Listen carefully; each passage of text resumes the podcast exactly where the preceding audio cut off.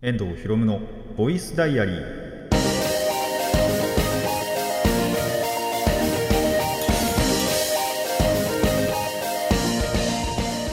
ラジオの前の皆さんこんにちは。遠藤博夢のボイスダイアリー。パーソナリティの遠藤博夢です。タイトルを直訳すると声の日記。僕の身の回りで起きたことを話したり時に何かしらの紹介をする雑談系の番組です。いやーまだまだ暑いなってなりますね。てかまあなんだろう涼しい日は涼しいなって思うんですけど暑い日は本当に暑くってなんならこの収録日なんですけどまあ来る途中でだいぶ汗かきましたね。で水分もねあのー高く食って1本しかペットボトル持ってきてないんですけどあのー熱中症になりそうですねこれ。これだけだと。っていうぐらいねちょっとやっぱ暑いんでだいぶねあのしんどいなってところであるんですけどこうやって外出るときはね。なんであのちゃんとスポドリとかでもね持ってまあこの後収録終わったらさすがにあ新しく買おうかななんて思ってますけどもそういう感じであのまだまだ熱中症マジでちょっと怖いなって思いましたね。なんならこの前日収録の前日がちょっとバイトだったんですけどそのバイト中もちょっと若干危なかったなって感じがして頭頭じゃねえあの家帰ってから頭ちょっとだけ痛かったんでまあよくあることなんですけどねちょっと頭痛くなるぐらいは。あのー夏でも冬でも構わず。ただまあ今のあれだと熱中症とかも全然ありえるので冬だと多分ただの知恵熱だったりするんですけどもね。っていう感じであのー気をつけていければなと思います。皆さんもね気をつけてください。まあそれに伴ってじゃないですけどもまあまだセミとかもね鳴いてるんでねギリギリ。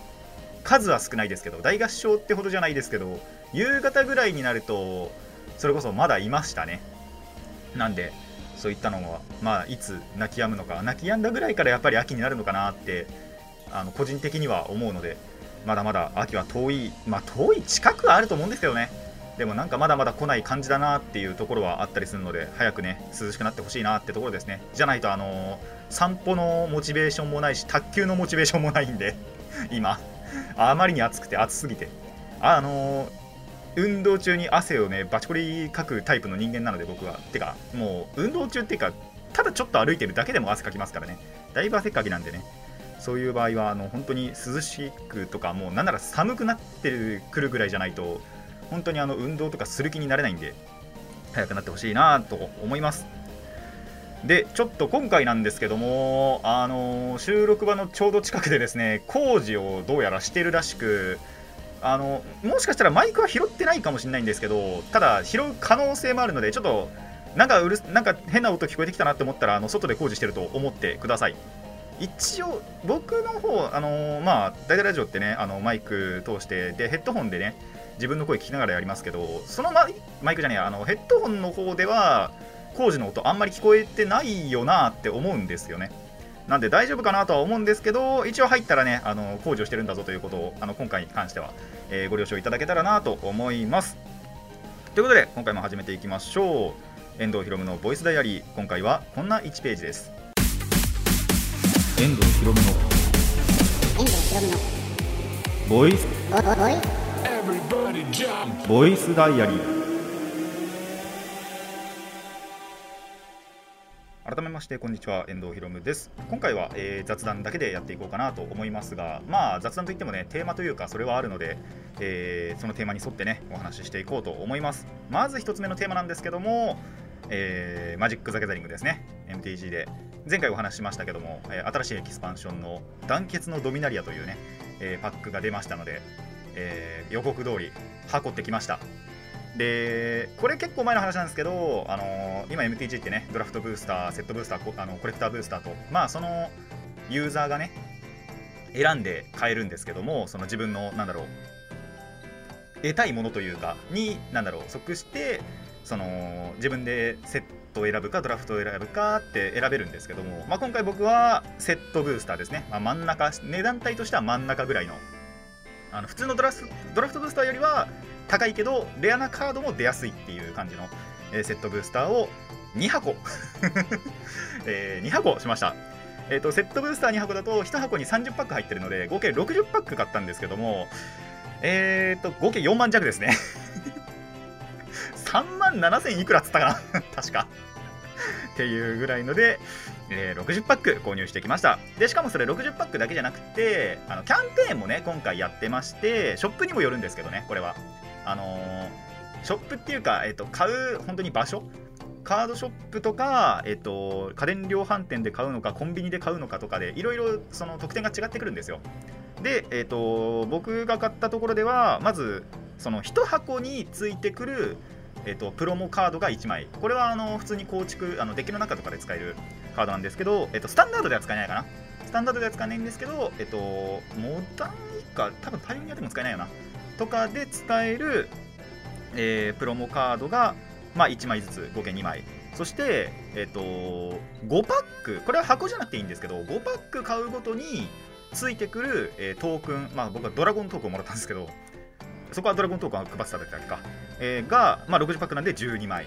でプラス、えっとこれはそのショップの特典じゃなくてもう本当に箱どこでも箱を買えばついてくるっていうボックストッパーっていうのが今回採用されていて、えそれで、えっとまあ、また1枚ずつの、えーとまあ、プロモというかその特典のカードだけでも16枚ついてプラスまあ60パックで4万弱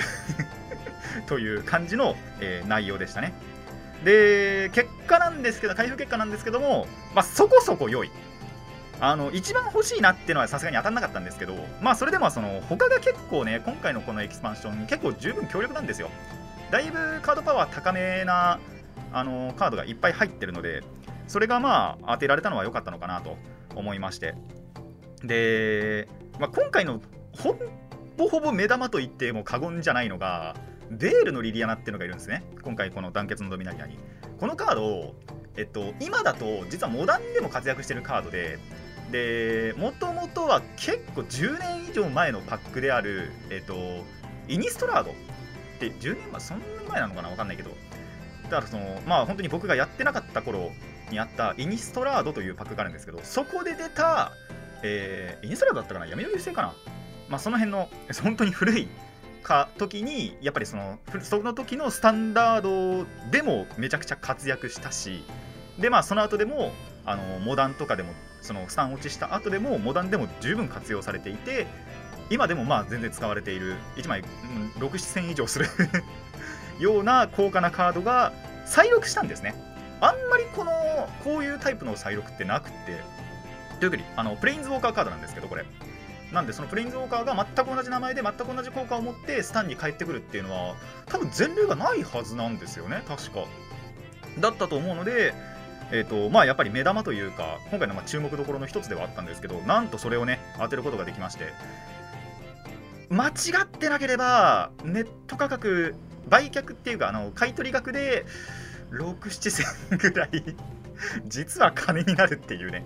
えーようなカードを当ててしまったわけなんですけども、まあ、僕は売るなんていうことはせずに、あのどっかで活躍したいなと思っております。一応活躍できそうなデッキが一つは持ってるのでパイオニアで。なんでそこで活躍させていこうかなと思ってはいますね。で今のところもうすでにデッキを1つは強化していてその団結のドミナで当たったカードで。で、えー、とデッキは1つ強化もしていてでもう1つもうもう少しでできるのかなっていうあとシングルででなんなら団結のドミナリアのカードじゃなく1つ前の、えー、と上川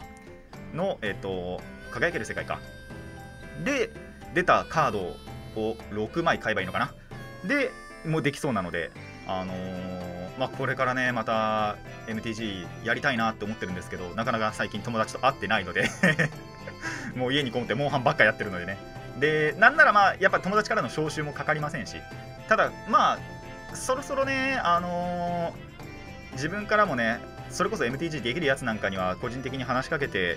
やっていけたらなと思いますね。今回それこそ1箱買ってデッキも強化したんでね。わあやっていけたらななんて思っております。まあなんでね今回またこの番組を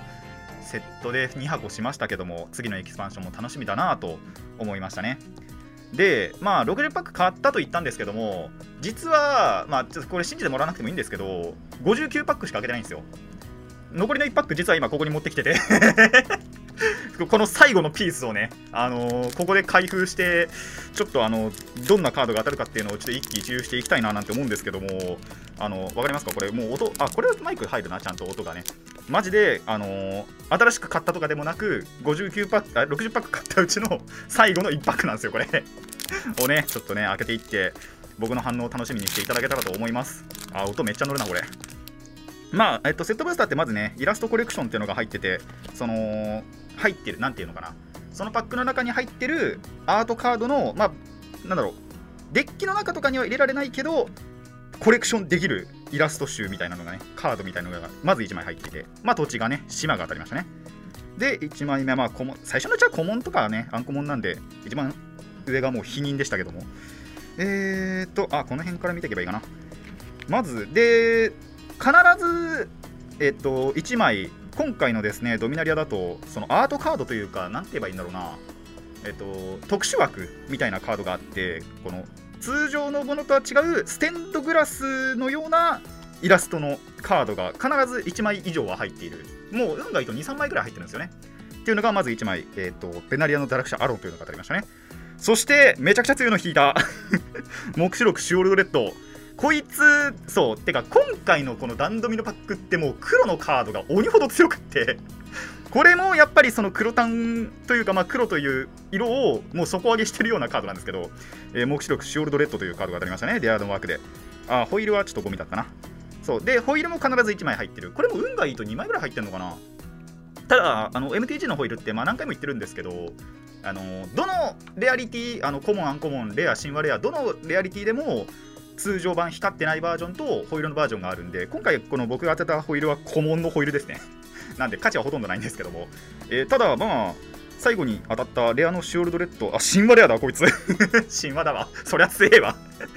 っていうね、あのー、カードも当たりましたのでこのカードもねいつかどっかで、えー、あれできれば。確かシオルドレッドもでも2枚目のはずなんですよね。2個目でも当てたはずなんで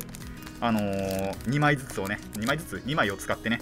あのこれどっかでね組んでいけたらなと思いますね。ただやっぱ友達のうちでスタンダードをやってるやつはいないのでまあパイオニアの黒のデッキでも組んで黒単でもいいしまあこいつ別に黒単じゃなくても例えば白黒とかでも使えるし青黒とかでも全然使えるなって思ってて、まあ、僕だとパイオニア緑黒しか使ってないんですけど黒のカラムデッキは。青黒もあるか一応青黒もあるわ。であるんですけどまあその辺のデッキに入れてなんか強そうだなっていうのを試してみたらと。まあ効果も本当に強くってまあこういうカードゲームってやっぱりドローってつきものじゃないですか。山札から引いてじゃないと戦力が補充できないっていうところなんですけど自分が引くと2点ライフを回復できるんですよ。でもうとにかくライフで優位に立てる。しかも相手が引くと1枚や2点ルーズさせるんですよ。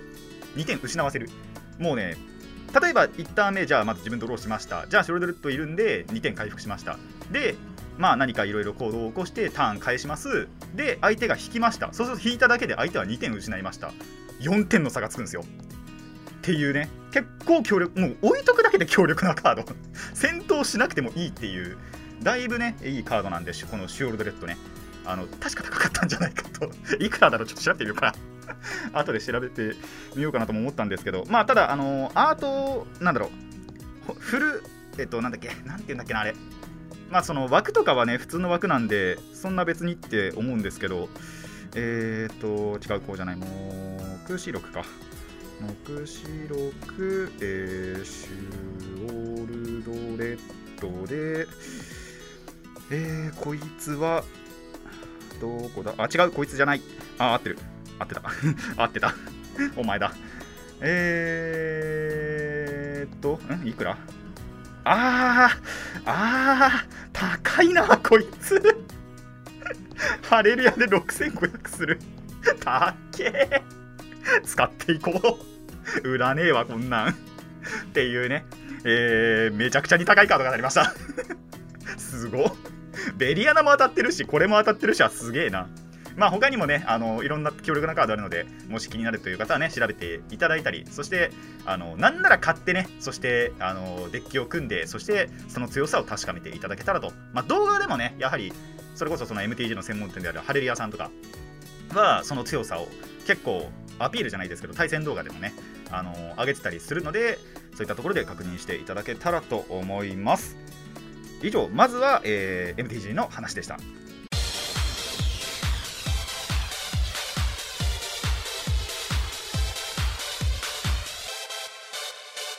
遠藤博のボイスダイアリー。後半はですねいつも通りモンハンの話をしていこうと思います。モンハンワールドねあのー、もう1ヶ月半かなやりましたけどもなんとねメインストーリークリアしました全部。アイスボーンの最後まで、まあ、最後にはアン・イシュワルダというね交流が出てくるわけなんですけども最初はそのアン・イシュワルダは新種というかあの発見されてなかった交流で。であのシナリオをクリアするとその名前を付けてもらえる。後付けのね。あゼノジーバもそうだったんですけどワールドのラスボスですね。アイスボーンもそういったタイプの、えーラスボスが控えていたと。そのラスボスを倒してついにメインシナリオは、えークリアしましたと。でなんで友人にも言ったんですけどもね。もうさすがにマルチ解禁しようかなと。もういい加減ね。1ヶ月半も経ちましたからね。あのやり始めて。でそこの本当に一番最初にあの実績はね解除あのプレ4とか、まあ、プレ3からだと思うんですけどあの実績解除っつってねトロフィーを得るためにあの PS3 自体の中のデータのそのトロフィーを得るために救難信号っていうのを発してでそこでまあ疑似マルチというかね本当に全く知らない野良の人たちにちょっとまあ別に助けてもらわなくても全然クリアできたんですけどただ一応あの救難信号だけ発して、えーやったことはあったんですけど、まあ、友達同士のマルチは本当にやったことなかったんでね、えーこれからね解禁していって楽しんでいきたいなと思います。もう本当に言ったんですけど大体1ヶ月半。とまあでもやってない日やっぱバイトとかでやれなかった日なんかもあるんでそれ含めればちょうど1ヶ月ぐらいなのかな。多分30日 ,30 日分ぐらい35日分ぐらいだと思うんですけど、えーでプレイ時間が、えー調べてみたら140時間。にしてようやっとメインストーリーはクリアした。ただそうこの後そうメインストーリーが終わったってだけでアフターストーリーってあるんですよ。でまたそのアフターストーリー要はシナリオクリア後に出てくる、えーモンスターたち。まあその後にアップデがあったと言ってもいいんですけどにあった、えーモンスターたちもまだいますしなんならその、まあ、こういった手のゲームにはありがちだと思うんですけども、えーメインのそのラスボスとはまた別に裏ボスと言われるまあ本当にその真のボスじゃないですけどもあのクリアしたものにこそ到達できるもう一つのまた強力なボスも控えていたりするので、えーそちらもね頑張っていきたいなと思います。もしかしたらその辺はソロでやるかな。ちょっとまだ決めてないというかあのーまあもしかしたらでもやっぱその辺もまずは一回なんだろうソロでやってってみようかなとは思っていますね。まあそれこそアフターストーリーのなんだろうで出てくるが初出のモンスターというかとかは一回はやっぱりそのソロでやってみようかなと思ってたりまあそれ以外のね部分でやっぱりそのエンドコンテンツというか、えー調査クエストだったりとか歴戦個体だったりとかっていうのがまだまだあったりするのでまあそういったところはね友人に手伝ってもらおうかなとはちょっと思ってますねまあ本当にねあのそれこそこのラジオでもお話ししましたけどイベルカーナの時にねマジで折れそうになりましたけどもでもう友達にあのー手伝ってもらおうかななんてその時にももう思いましたけども諦めずにねマジでまあほぼ全部と言っていいんですけどほぼ全部のそのメインシナリオのクエストはもう全部一人でできたんでね。えーまあやっていけてよかったらちょっとやっぱ達成感あったなと思いましたね。ああえてソロで行ってしまったというか っていうところではあるんですけども。それが、あのーラスボスまではね貫けてよかったなとは思いましたね。やっぱね総中根いいですよ。総中根意外と使いやすかったなってなんか自分に合ってるなっていう感じはちょっとしましたね。あのーそれこそイベルカーナの時からだと思うんですけどそのイベルカーナその結構強力な武器を作っていっても武器種によってはやっぱりダメだったんですよ。まあ多分スキルの構成とかもあるかもしれないんですけどね。弓矢とか双剣がダメってなかなかだと思うので逆に。その辺上手い人が使うとマジで RTA が始まりますからね。もう3分とか5分とかで終わらせることができるような武器種なので双剣とか弓って。っていうのでダメだったんでまあそこはプレイヤースキルとまああとスキル構成。もあるとしてそういうのを含めずにいくとやはり総中根はバランスというかがあって使いやすくて本当に最後までお世話になったなと思いましたね。イベルカーナから以降イベルカーナがあってその次がもうネロミエールかな？多分そうだよな。ネロミエールとあ違う。その前にあれか。バルハザクは双剣で行ったんだ。死をまとうバルハザクって特殊個体がいてそれは双剣で行ったんだな。ただあれも難しかったな。もうバルハザクもやりたくねえもん。一生やりたくねえと思ったもん。っていうぐらいめんどくさいやつらもねやったり。でただネロメールあとコトネギと言われる、えー、とことごとくを滅ぼすネルギガンってまあこれも2つな2つなじゃないですけどもそういう特殊な名前を持つ、えー特殊個体ですけども。でそれらはあのーまあ、もちろんそのクエスト上では一応したんですけども要はそのクエスト失敗にはならずに一撃、あのー初見でクリアできてたんで総中婚でその2人は。2人 ?2 人？2匹。は総中婚でいけたのでこりゃすげえなって思いましたねやっぱり。自分で使ってて。これが自分に合ってたんだなっていうのはちょっと思ったんで。まあ、ただやっぱりマルチではねちょっと他のも使っていきたいなとは思ってますね。マルチだからこそ輝く武器ってやっぱりあるんですよ、まあ、代表的なのが絶対ヘビーボウガンだと思うんですけどヘビーボウガンとかまあライトボウガンも一応そうなんですけどヘビーボウガンの方がやっぱり威力が高くて一発一発の。でだからこそその特殊弾例えば相手を毒にしたりだとか相手を麻痺させたりだとかであと眠らせたりだとかっていう弾あとスタンかあのめまいをさせたりだとかっていう弾をまあ切り替えてね使うことができるんですよ。ヘビーボウガンって。まあボウガンってどっちも。でヘビーボウガンの方がやっぱり威力高くてそういったその属性値とかも貯めやすいのでまあもちろんねアタッカーのなんだろう本当に貫通ヘビーとか三段ヘビーって言われる火力を出すヘビーボウガンもあるんですけどサポートヘビーっていうそういったその属性というか特殊属性を操るそういったボウガンもあったりするのでそれとかも試してみたいなってやっぱり思いますしまあ、あの狩猟笛とか使うとねみんなで狩猟笛使ってバフを掛け合うなんていうこともありますしね。できるんで。そういったのはまあマルチでやっていけたらななんて思っていますね。であとはあれですね。そうハンターランクとかも上げていかないとその解放されないコンテンツもあったりするのでその辺なんかはまあちょっと一緒にねあの上げていけたらななんてまあ僕だけちょっと飛び抜けて2桁ですけども。あの多分もう僕以外みんな3桁だと思うんですよ。ハンターランクもマスターランクも。が僕だけどっちも2桁なんで。ちょっとね足を引っ張りますけど最初のうちはマジで。まあなんなら今でも全然足引っ張りますけどね。ただあのだ後半でも足引っ張ると思うんですけどもあのーまあ楽しんでいけたらなって思いますね。メインシナリオ本当にクリアして今肩の荷がマジで降りてるんで あの気楽に気楽に、えーやっていきたいなと思っています。これからがね本当にマルチできるのが楽しみだなっていうところですね。まだ全然話せるな。まあまだ話せるなっつってもそんなに別に話すこともないんですけども。そうあのー何が解禁されてないかっていうと一応そのチュートリアルのところでは言及されてたんですけどで僕も知ってはいるんですよ動画とかをやっぱり見るので。で武器にカスタムパーツっていうのをつけることができて例えばあれ攻撃力上げるなんてあるのかな？僕が知ってんのだとその武器の攻撃を当てると回復ができるようになるっていうのだとかまあそれが回復カスタムっていうんですけどあと会心率を上げる。あの会心率が上がると何て言えばいいのかな？まあ1回のそのクリティカルが出た時のその攻撃力が上がるというか。まあ要はクリティカルですね。他のゲームでいう。クリティカルダメージが出やすくなるようにするカスタムパーツとかが。っていうのがあるのは知ってるんですよ。ただどこにもなんか解放されてなくってどの武器も。どうやって解放するのかなっていうのは模索中。だ多分ハンターランク上げるんだと思いますこれは。100とかにすんのかな。100だとめんどくせえんだけど。まだ60弱ぐらいだから58だったかな59だったかな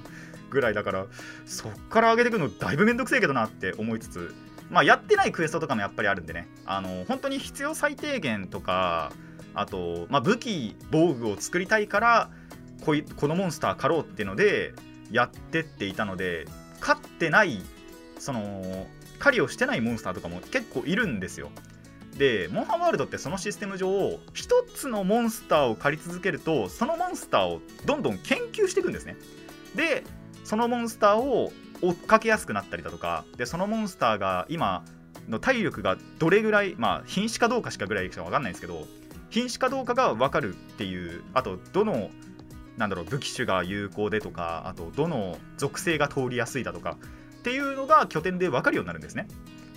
それをするために結構本当に一つのモンスターに対しても10回以上狩ることがまあ推奨されるようなゲームなんですけどまあ全くやってない。なんで久しぶりにあこいつの素材欲しくなってきたな行ってみようっつってそいつを1回とか2回しかかってないとまず痕跡集めからしなきゃいけないっていうのが まあかったるっていうねあのゲームシステムもあるんですけども。なんでそれなんあとでやっぱりその飛ばし飛ばしでやってたんですよね。任務って言われる、まあ、本当にシナリオメインストーリーを進めるためにあんまりその関係ないところっていうのはそこまで触れてこなかったんですよ。っていうツケが後半になって回ってきてるっていう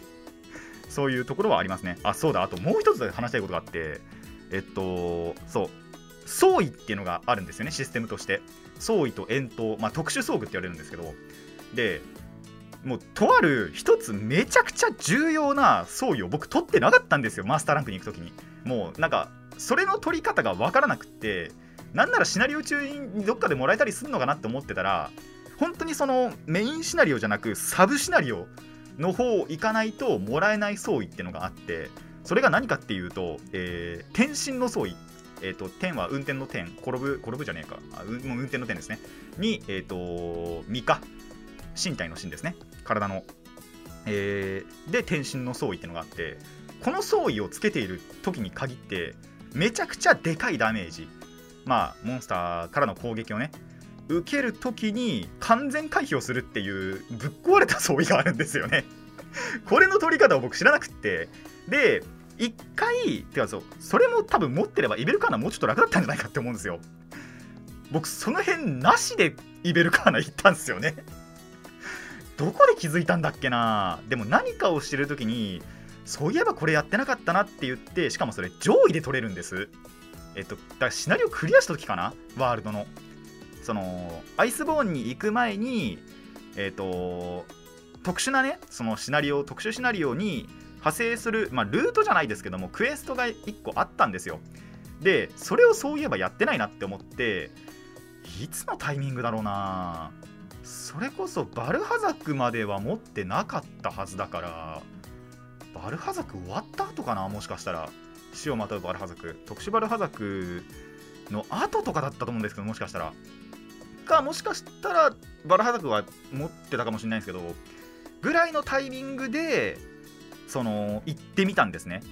でそこではですね、えーと、テオテスカトルというモンスターとそしてナナテスカトリここ夫婦なんですよ。巻いたリオレウスリオレイヤみたいに、えー、つがいになる、えー、2体の古竜なんですけども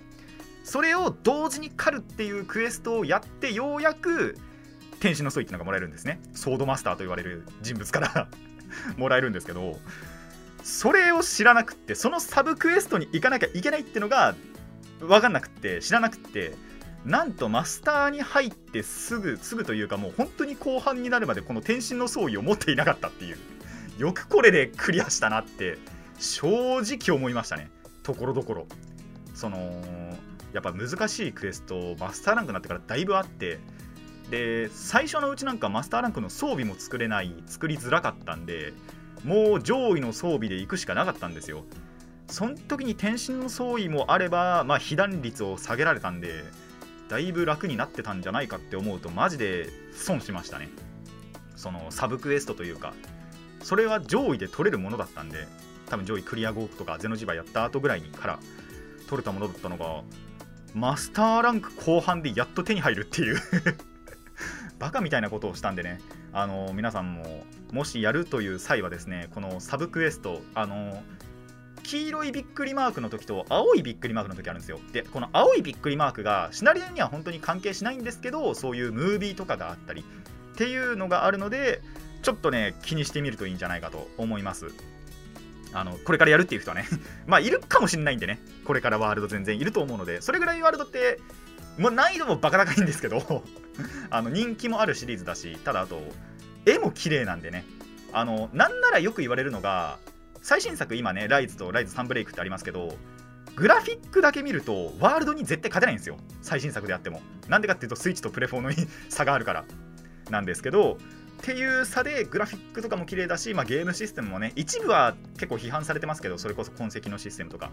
ただなんだろうそういうアクション面というかとかグラフィックとかの面っていうのはすごい評価されてるのであのー、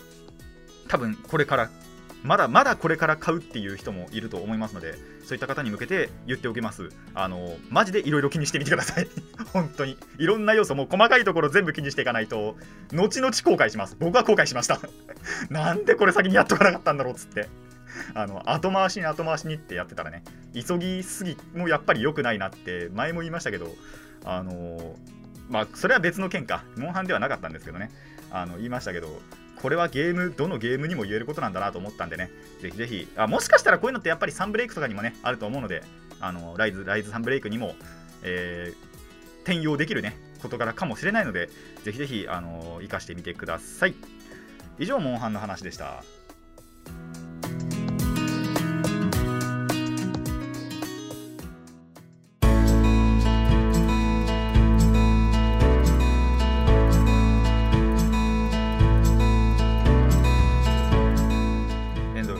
ダイアリーそろそろお別れのお時間になってまいりました。この番組ではお便りを募集しています。ラジカスネットのメール送信フォームまたはツイッターそしてマシュマロまでお願いします。質問や感想リトークのリクエストなど何でも OK です。たくさんのお便りお待ちしています。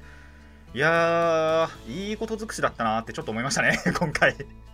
高いいいカードは当てれたし。でモンハンはねまあモンハンは今日ではないですけどもね。この収録日ではないですけども。あの近くでねもうすでにクリアしたので。あの結構いいこと尽くし。まあそれはうん人片方は運ですけどね。片方は実力なところもあったりするのであのーいけてよかったなと思いましたね。なんでで MTG もねこれからもすごい楽しみだなと思いますしあのモンハンも本当にマルチができるのがすごい楽しみ。どちらも相反するものなんですけどね。MTG は合わなきゃいけないけどモンハンは逆に合うとできないので相反するものであるんですけどあのーまあ、どちらも本当に楽しんでいけたらなと、まあ、それこそ昼間は MTG して夜にモンハンとかねそういったのは全然できるかななんて思ってたりするのでいやーマジで試したいなと思いますね。ただデッキはまだまだね完成したってわけじゃなく強化がねあのー一応暫定強化はしたけど多分完成ではないというかまだまだ練り練れるなと思ってたりもするのでそれの調整がてらやっぱり友達とね会ってやりたいなとも思いますし、まあ、逆にモンハンはねもう部屋にこもってなんか暇でなやつらが揃っていたらおうやろうぜっつって マルチやんの全然いいかななんて思っているので本当に楽しみだなと思います。さて今回ここまでといたしましょう。遠藤ひろむのボイスダイアリー。ここまでのお相手は遠藤ひろむでした。次のページもお楽しみに。